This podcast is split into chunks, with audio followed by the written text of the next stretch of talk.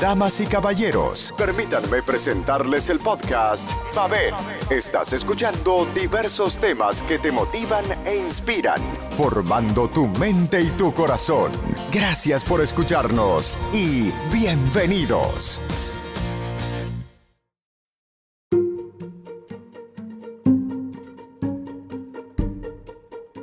Todos estamos de acuerdo en que la vida puede ser desafiante. Cuando llegamos a un punto en el que nos hemos esforzado tanto para hacer que la vida funcione, pero las cosas no van bien, a veces es bueno simplemente detenerse. Pero ¿qué hace la persona promedio? Siguen intentándolo y tratando hasta que se agotan física y emocionalmente. Cuando la vida se pone difícil y nos detenemos, no nos rendimos, solo nos detenemos para evaluar nuestras estrategias. ¿Qué significa detener para ti? Puede significar detener las acciones que conducen a un divorcio o la renuncia al trabajo. Tal vez signifique recortar compromisos o trabajar menos horas. Sea lo que sea, tendremos que detenernos y tomarnos un tiempo para aprender estrategias que puedan ayudarnos a vencer en la vida. Detener en las escrituras.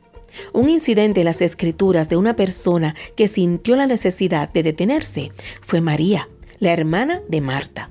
En el capítulo 10 de Lucas leemos cómo Jesús fue a la casa de María y Marta para visitarlas y enseñarles. María decidió detenerse y sentarse a los pies de Jesús para escuchar sus enseñanzas. Cuando Marta se quejó con Jesús de que su hermana no la estaba ayudando a preparar la comida para su visita, Jesús le dijo a Marta que María había elegido lo correcto, detenerse y escucharlo enseñar. María eligió detenerse y quedarse quieta y le ganó el favor de Jesús. Cuando llega la ansiedad, detente. Detente también se puede utilizar siempre que sintamos que se acerca la ansiedad. Cuando esto sucede, podemos detener lo que estamos haciendo y rezar una oración corta como, querido Dios, la ansiedad se está acumulando en mí. Por favor, muéstrame qué la está causando para que pueda desarmarla y regresar a un lugar de paz y calma. Si la ansiedad se ha convertido en una compañera tan cercana para ti que ni siquiera la notas cuando intenta invadirte, pídele a Dios que te ayude a reconocerla en sus primeras etapas y luego confróntala con la oración anterior.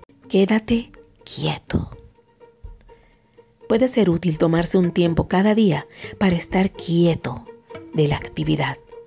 El objetivo de tomarnos el tiempo para estar quietos en nuestras acciones es aprender a permanecer quietos en nuestro pensamiento.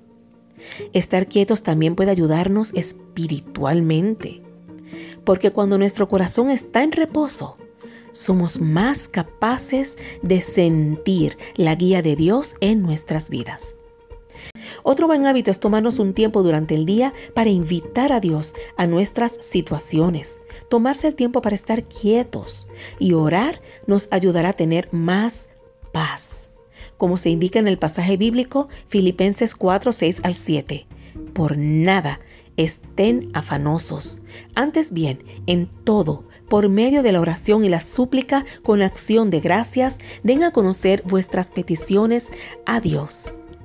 Y la paz de Dios que sobrepasa todo entendimiento guardará tus corazones y sus mentes. Una forma importante de estar quieto es en la cantidad de conversación que hacemos. A lo largo del libro de Proverbios nos advierte que tengamos cuidado con nuestra forma de hablar.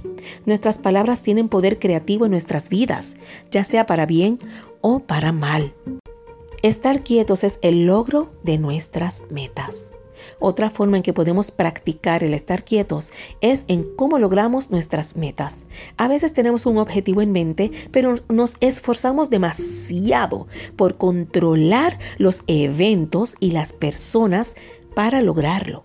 Hacer esto puede quitarnos la tranquilidad. En cambio es mejor convertirse en una persona flexible. Es posible que el progreso no siempre ocurra tan rápido como queremos, pero si dejamos que los reveses queden en manos de Dios, encontraremos que Él nos lleva donde deberíamos estar a su debido tiempo. ¿Qué consejo le darías a alguien exageradamente enfocado en sus objetivos? En nuestro estilo de vida acelerado es fácil mantenerse ocupado los siete días de la semana. Eso no es bueno para nosotros. Dios recomienda que nos tomemos uno de los siete días para estar quietos. Detente y quédate quieto. Hasta la próxima.